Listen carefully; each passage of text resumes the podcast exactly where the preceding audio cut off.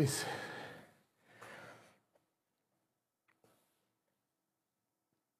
So ziemlich jede Organisation fragt sich, wer ist unser größter Konkurrent?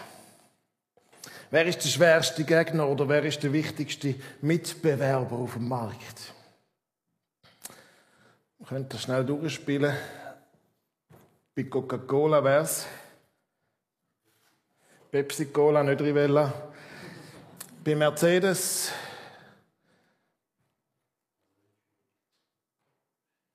Vielleicht BMW. Bei Migro. Coop. Ich bin ein Coop-Kind. Bei Apple. Apple ist konkurrenzlos.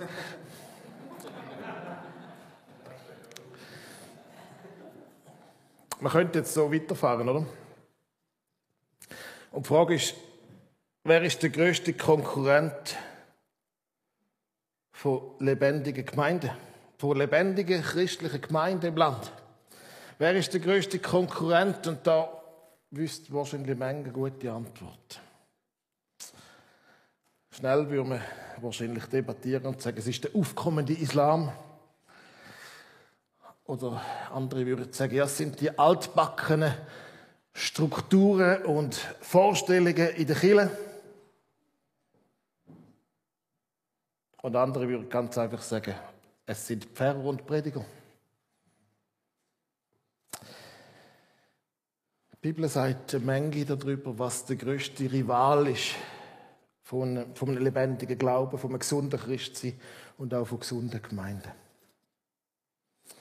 Und das, was die Bibel darüber sagt, hat nichts zu tun mit einem anderen Glauben oder mit widrigen Umständen.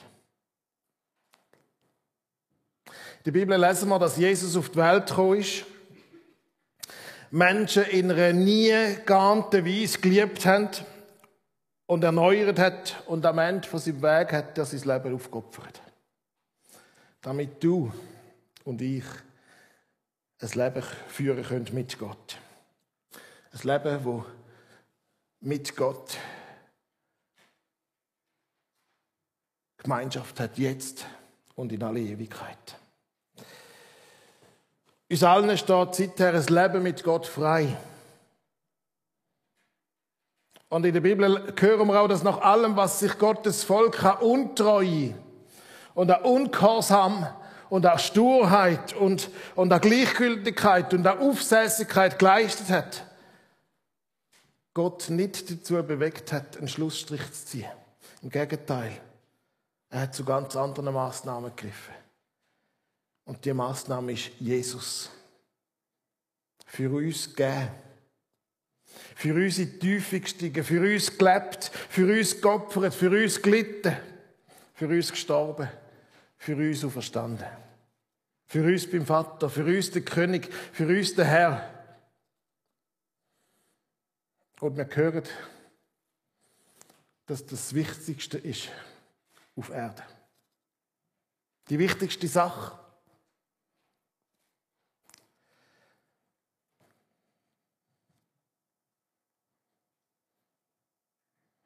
Und was ist jetzt der größte Rival gegen das Leben mit Gott? Gegen gesunde Gemeinden.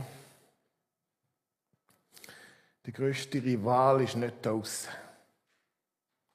Der größte Rival ist da drin, in unseren Herzen. Der größte Konkurrent hockt in uns selber, in unseren Herzen. Der größte Konkurrent von einem hingegebenen Leben mit Gott ist ein stures, aufsässiges, rebellisches Herz. Das ist die größte Konkurrenz gegen das Leben mit Gott. Und darum geht es in unserer Geschichte. Weil es ist ein Herz, das wie ein, wie ein, wie ein Hase Haken schlägt. Und wird entkommen dem, was doch so heilsam ist und doch so eine gute Botschaft ist für uns, das Leben mit Gott. Adam und Eva sind dem irgendwie entkommen durch ihr Misstrauen. Jakob entkommt Gott durch seine Tricksereien. Der Aaron entkommt Gott durch seine Feigheit. Der David durch seine Zügellosigkeit. Der Salomo durch seine Maßlosigkeit. Könige von Israels durch ihre faulen Kompromisse. Konkurrenz sitzt da drin in unseren Herzen.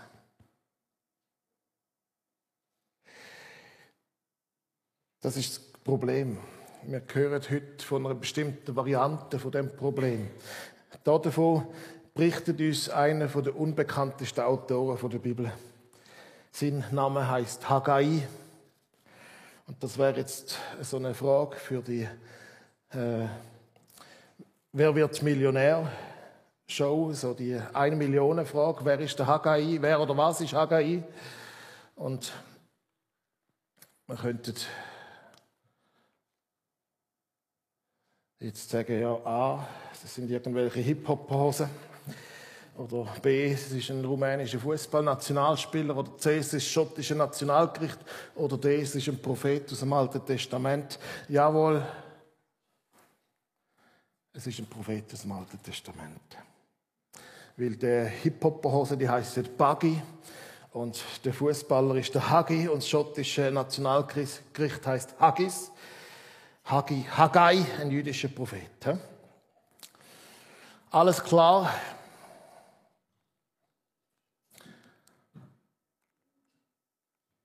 Ja, das ist jetzt ein bisschen Spielerei.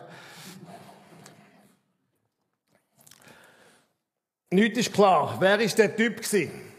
Wer ist der Typ gewesen, der Haggai? Und was hat er gesagt?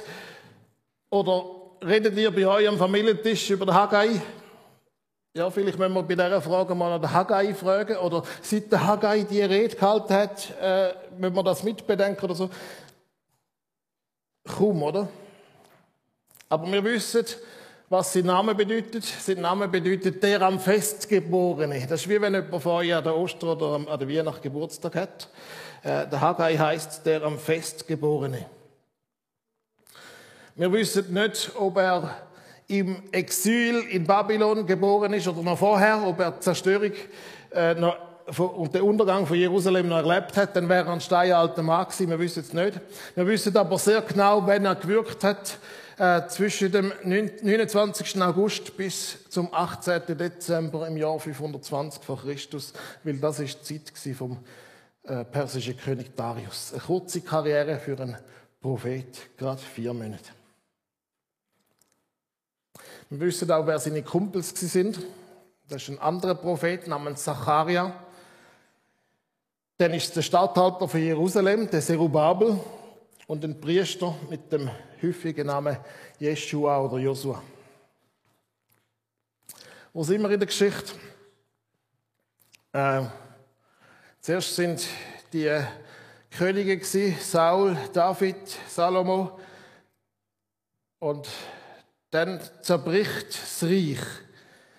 Die Könige von Judas und Israel machen Gott wenig Freude. 722 vor Christus zerbricht das Nordreich unter den Assyrer und 587 vor Christus zerbricht das Südreich unter den Babylonier. Südreich, wo Juda genannt wird. Deportation, Gefangenschaft in Babylon geht also von 587 bis 538. Dann kehren sie heim in die Heimat und da einige Jahre nach der Heimkehr im Jahr 520 vor Christus tritt der Haggai auf. Der am Fest geborene. Seine kurze Karriere als Prophet fängt an. Sozusagen auf halber Strecke zwischen dem König David und zwischen Jesus.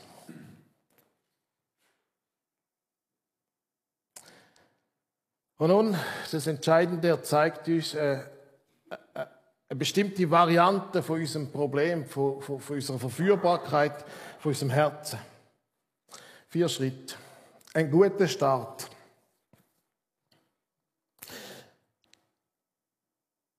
Wir haben es gesehen, wo der persische König Kyrus die Juden heimgehen lässt kommen sie in eine völlig zerstörte Stadt zurück. Man kann das nachlesen bei Esra und bei Nehemiah. Es muss ausgesehen haben wie in einem Krieg. Es ist nach einem Krieg. Der Tempel zerstört, die Mauern am Boden, die Häuser in Trümmer. Und was wird man jetzt als erstes tun? Klar. Wasserversorgungssichere Quartier herrichten, brauchbare Steine sammeln, für eine Suppenküche sorgen, Schulen richten, Wachen aufstellen gegen, gegen marodierende Banden, ein Büro einrichten, ein Baubüro einrichten. Ist doch klar.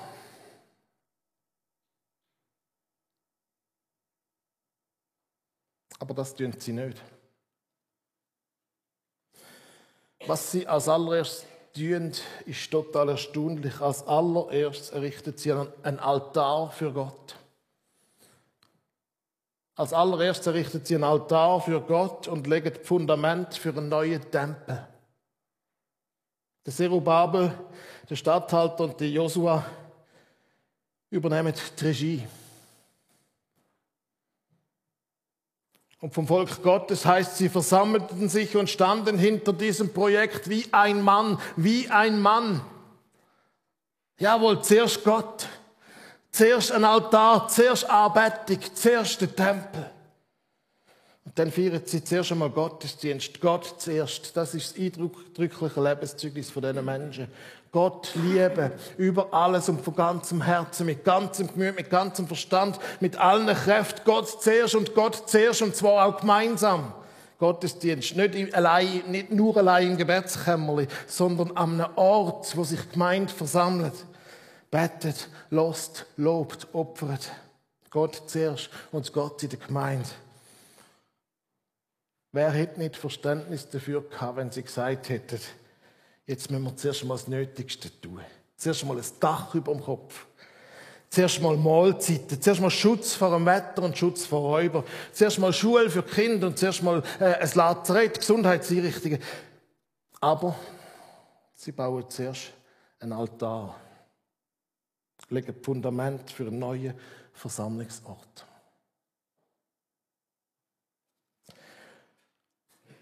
Und das Erstaunliche ist, niemand schüttelt den Kopf. Niemand sagt so weich. Zerubabel und der Josua gehen voran und die Gemeinde folgt wie ein Mann. Manche wahrscheinlich mit Tränen in den Augen, wie sie sich noch erinnern können, wie es schön war, damals vor der Zerstörung.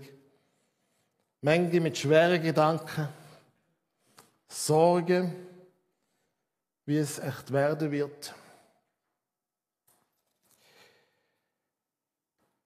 Manche müde, manche unternehmungslustig.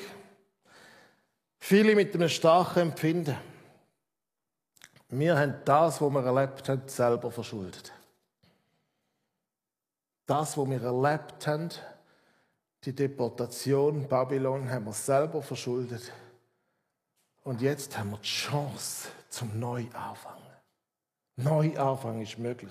Gott hat uns Neuanfang geschenkt.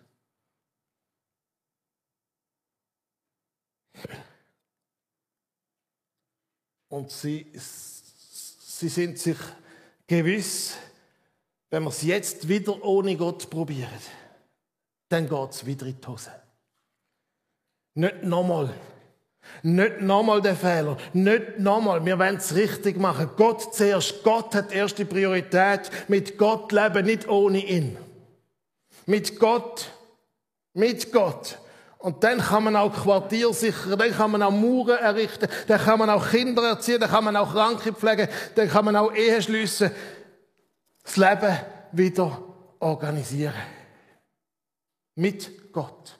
Und darum will mit Gott weder abstrakt geht, noch allein geht. Darum zuerst ein Altar und Fundament vom Tempel. Zuerst Gemeinde und der Gottesdienst. So sind sie gestartet. Und so ist es bis heute.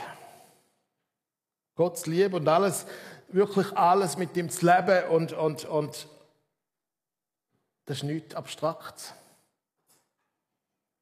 es hat immer auch etwas damit zu tun, zum Volk Gottes zu gehören, zu seiner Gemeinde zu gehören, zu seiner Kirche zu gehören.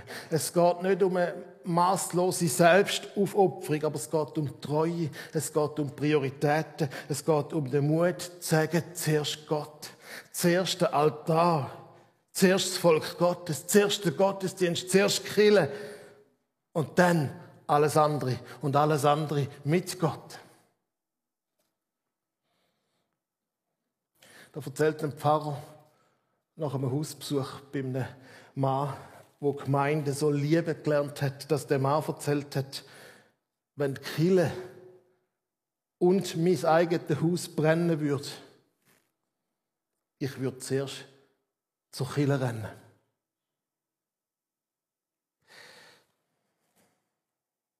Erstaunlich. In meiner vorherigen Gemeinde in Steckboren haben wir einen Krankenpfleger gehabt, der ausschließlich Nachtdienst geschafft hat. Er hat sich nur für den Nachtdienst einteilen lassen. Regelmäßig ist er am Sonntagmorgen in den Gottesdienst gekommen, direkt aus dem Nachtdienst, weil er hat in der Band gespielt. Direkt aus dem Nachtdienst, zuerst Gottesdienst und dann schlafen. Zuerst Gottesdienst feiern. Erstaunlich. Man könnte sagen, verrückt, nicht ganz betrost. Oder eben Gott zuerst. Und darum auch sein Volk zuerst. Darum auch Kille zuerst. In der benediktinischen Mönchsregel gibt es einen Satz, der heißt: dem Gottesdienst sei nichts vorzuziehen. Gott zuerst. Gut gestartet, aber dann vom Weg abgekommen. Es ist dramatisch, wir lesen es auch im Buch Esra. Es gibt Widerstand, es gibt heftigen Widerstand. Da sind ein paar Leute, die in diesen Ruinen gehust haben. Und andere in den Dörfern ringsum und die haben mächtig Stimmung gemacht gegen den Wiederaufbau und auch gegen den neuen Tempel. Und sie haben es tatsächlich geschafft, dass der Bau stoppt. Katastrophe, Baustopp. Und der Baustopp dauert nicht nur ein paar Tage. Der Baustopp dauert nicht nur ein paar Wochen, er dauert 16 Jahre.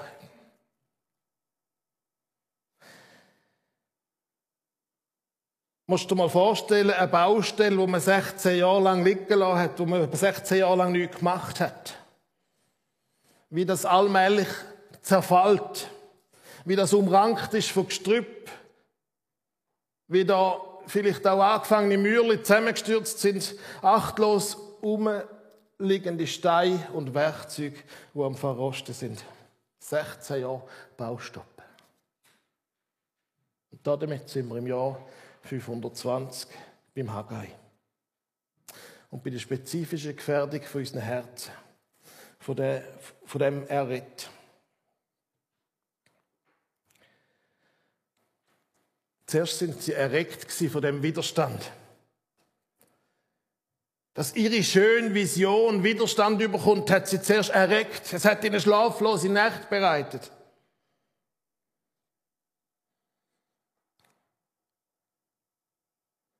Aber ganz allmählich haben sie sich damit eingerichtet.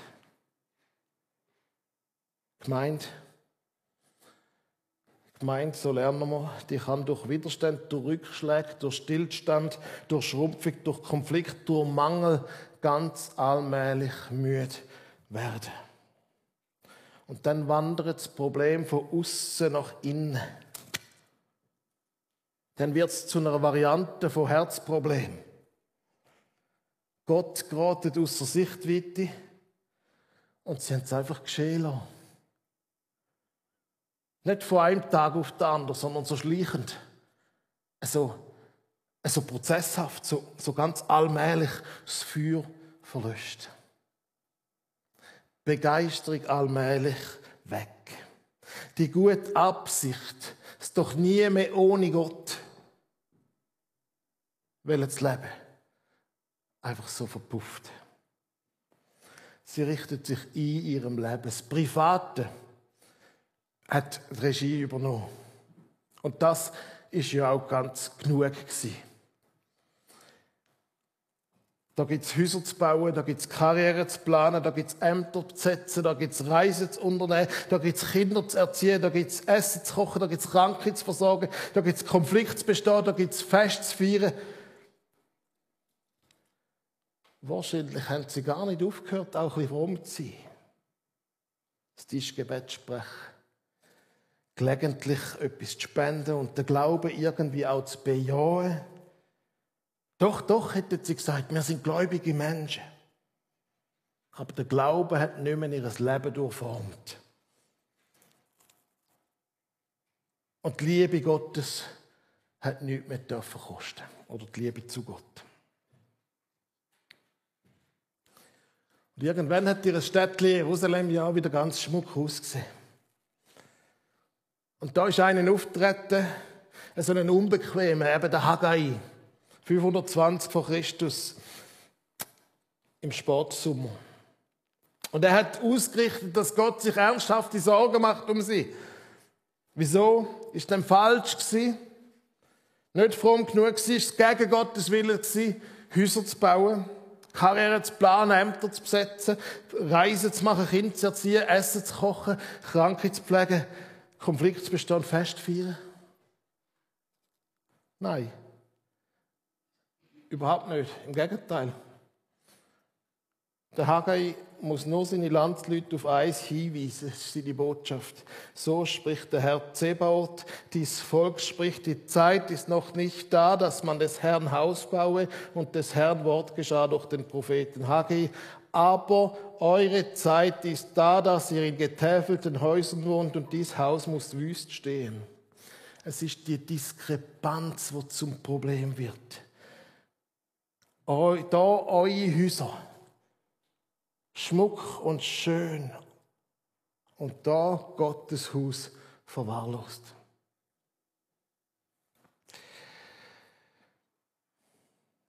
Das sind die verrutschten Prioritäten. Es ist die gemütliche Gleichgültigkeit für die Zustände in Gottes Haus.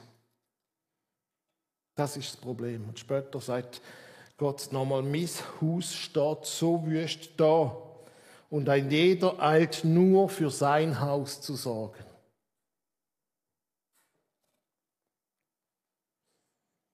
Ein glasklarer Satz. Nicht die Sorge fürs eigene Haus ist das Problem. Aber dass man darüber Gottes Haus vergisst, ist das Problem. Jesus sagt später in Matthäus 6 in der Bergpredigt, trachtet zuerst nach Gottes Reich. Alles andere, was ihr braucht, wird euch dann zufallen. Prioritäten müssen klar gesetzt sein. Sie da leben genau umgekehrt. Sie trachten zuerst nach allem, was sie brauchen. Und was dann übrig bleibt, das gibt man dann noch im Reich Gottes. Das Private hat das Regiment übernommen. Die schöne, große Vision vom Tempel für Gottes Volk und der feste Entschluss, nie wieder ohne Gott. Jetzt alles und immer mit Gott, der ist allmählich verblasst. Zuerst ist der Widerstand von außen, dann aber ist die Neigung vom eigenen Herz. Trägheit vom Herzen. Das Herz zieht sich langsam zurück. Es verliert Eifer und Leidenschaft und richtet sich dann schön ein im privaten Dasein. Zuerst müssen wir uns doch mal um uns selber kümmern, heißt es dann. Es ist wie Materialermüdung beim Kunststoff, oder? Ganz allmählich wird der elastische Stoff hart, brüchig, bis er bricht. Das Leben ist kompliziert und wahrscheinlich ist es im Jahr 520 vor Christus noch bisschen komplizierter wie heute. Ohne flüssendes Wasser, ohne Mikrowelle, ohne Kühlschrank, ohne Waschmaschine. Klar ist das Leben fordernd.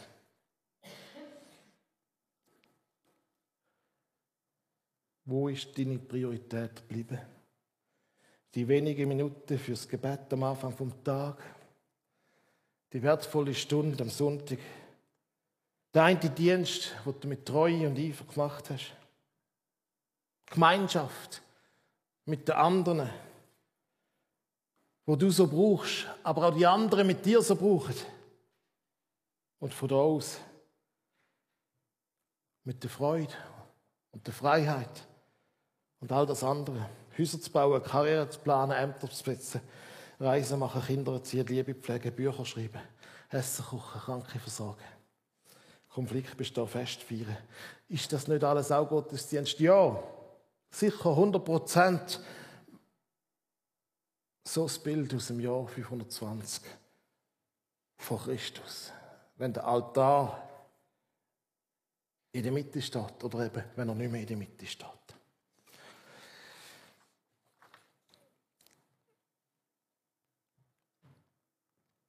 Und der Haggai sagt nur in einer Randnotiz,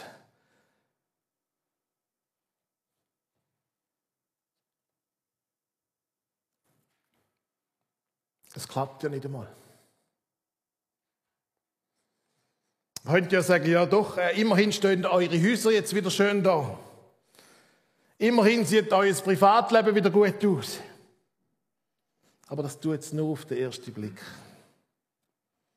Irgendwie klappt das nicht. Irgendwie läuft gar nicht richtig rund. Der Haggai zieht die Bilanz und er sagt, schaut doch mal genauer her. Schaut doch mal genauer her. Schaut, wie es euch geht. Achtet darauf, wie es euch geht, seid ihr zweimal in dem Text hinein. Achtet doch darauf, wie es euch geht. Geht's wirklich so gut? Läuft's wirklich so rund? Prüft doch bitte selber. Der Prophet sagt, ihr könnt selber prüfen, was das Ergebnis von dem Lifestyle ist. Allmählich Gott und seine Gemeinde nach hinten priorisieren. Unterm Strich lohnt sich's doch nicht. Wer nur noch im eigenen strebt, dem klingt am Schluss nicht einmal, nicht einmal das eigene. Es klappt nicht. Wer Gott ausklammert, verliert den Segen. Wörtlich achtet doch darauf, wie es euch geht. Ihr sät viel und bringt wenig ein. Ihr esst und werdet doch nicht satt. Ihr trinkt und bleibt doch durstig. Ihr kleidet euch und könnt euch doch nicht erwärmen. Und wer Geld verdient, der legt es in einen löchrigen Beutel löchrige Beutel, da stopfst und stopfst und stopfst. Und es geht immer wieder verloren. Wer nicht zuerst nach dem Reich Gottes trachtet, dem entzieht sich am Ende auch alles andere. Es fällt nicht zu, sondern es fällt durch, durch den löchrigen Beutel. Wer nicht mehr opfert, das ist offenbar Reich Gottes Betriebswirtschaft der hat am Ende nicht mehr, sondern weniger. Die Vergeblichkeit vom Leben schlägt zu. Der Acker steht da mit Dornen und Disteln, obwohl wir im Schweiß von unserem Angesicht schuften. Schaut mal her, achtet, wie es euch geht. Und sie hören an. Das gute Ende von dem Text, sie hören her. Sie hören auf die Rede vom Haggai. Das ist außergewöhnlich, dass Reden angelost werden. Das passiert eigentlich selten. Reden werden vernommen und nachher geht man zum Apero und redet über etwas anderes. Reden verhallen oft. Da nicht. Da heißt der Herr erweckte den Geist. Zuerst beim Zerubabel und dann beim Josua und dann auch beim Volk. Und dann fassen sie wieder Fuß. Der Herr hat es tun. Das ist das Entscheidende. Wenn wir Druck ausüben, dann gibt es nur Widerstand. Das heißt nicht, dass wir nicht deutliche Worte aussprechen Aber es ist ein Missverständnis, dass man mit deutlichen Worten und mit Appell und mit harscher Kritik Widerstand brechen können. Der Herr bewegte den Geist der Menschen. So, so übersetzt eine englische Bibelübersetzung. Der Herr bewegte den Geist der Menschen. Da hängt es, da dann ändert sich etwas. Der Prophet muss deutlich reden, aber der Geist Gottes bewegt die Herzen. Das ist göttliche Arbeitsteilung. Durch die Menschen geht oft mal ein Ruck. Aber nicht, weil sie jetzt einfach ein schlechtes Gewissen haben. Durch sie geht ein Ruck, weil sie oft mal Gott wieder hören. Nach langer Zeit ist das Wort zu ihnen wieder durchgedrungen. Es ist wie ein Verwachen aus dem Schlaf. Verwundert schauen sie sich an und denken, was ist denn jetzt das bloß gewesen? Und dann ordnet sich das Ding wieder. Sie wissen wieder, was zu tun ist. Und sie tun es mit Freude. Sie werden jetzt keine schlechteren Kaufleute und, und Wissenschaftler und Mütter und Väter und Liebhaber und Angestellte und, und, und Krankenschwestern und der größte Rival gegen das Leben mit Gott und gegen gesunde Gemeinschaft ist wieder mal besiegt. Es ist ein, ein enges Spiel gewesen, aber das Spiel ist gerade noch mal gut gegangen. Es in dem Text, es in der Predigt um uns, geht es um Krishona Kirchler auch Reitnau. Ich bin nicht der Haggai. Und ob man die Geschichte einfach so erzählen darf, habe ich mich gefragt. Ich habe auch gedacht, dass sich wahrscheinlich da oder dort Widerstand regt. Eigentlich würde ich es nur so übersetzen für unsere Situation. Ich will es in dem Satz sagen, wie der Haggai, achtet doch darauf, wie es euch geht.